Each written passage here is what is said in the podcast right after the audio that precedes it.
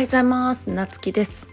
今日は結果が出る人に共通していることっていうことについてねお話ししようと思います。とこれはね、えっと、結果が出ている人にみんなね共通して言えるなって思ったことなんだけどえっと、何かっていうと自分がこう例えば情報発信とか何か商品を販売するした後にね例えばうまくいかなかった時に自分でその原因を見つけ出している人。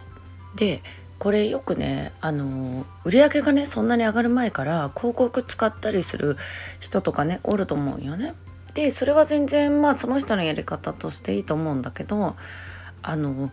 広告を使って、まあ、例えば反応が悪いのをなんでかなとかこう自分で見つけ出すっていうならいいんだけど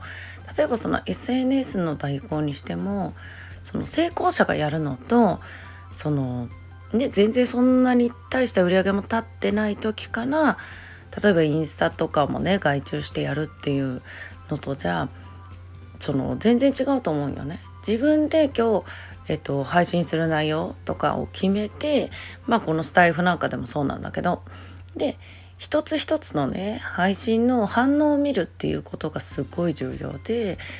でまあそれがまあ「いいね」の数だったりとかあのアナリティクスとかねそういうのでね分析していくことがすごい重要なんじゃないかなと思っててでまあもちろんね苦手な人が代行を使うっていうのは別に否定するわけではないけども、えっと、そこでちゃんと分析できているかどうかっていうことでこのネットビジネスのいいところってね、まあ、ネットっていうかこの SNS とかオンラインを利用して起業するのにいいところってそのリスクが少ないというかこのお金をかけなくても売り上げが上げれるっていうところで、えっと、誰でも取り組みやすいっていう特徴があると思うよね。なんだけど最初からお金をかけてあの広告とかそういう代行とかにねでなおかつそれでその自分でその反応率を見ないっていうのがあの本当に良くないなっていうのはすごい思うかな。で結果その広告費とかねそういうのがマイナスになってななんかその何のためにやってるんだろうって続かなくなってやめていってしまうっていう人がやっぱり非常に多いんじゃないかなと思う。でやっぱり最初からその手を抜くっていうかそのもう自分で研究してどれだけそこにね真剣に向き合えるかだと思うんよね。でそれができない人っていうのはやっぱり成功するとかその売り上げをすごい上げていくっていうのはやっぱり難しいんじゃないかなと思ってるんですよね。とあとはその例えばその企業塾とかに入ってそこの先生がその 生徒さんにねあの売り上げも上がってないうちからその広告費ね広告を出した方がいいよとか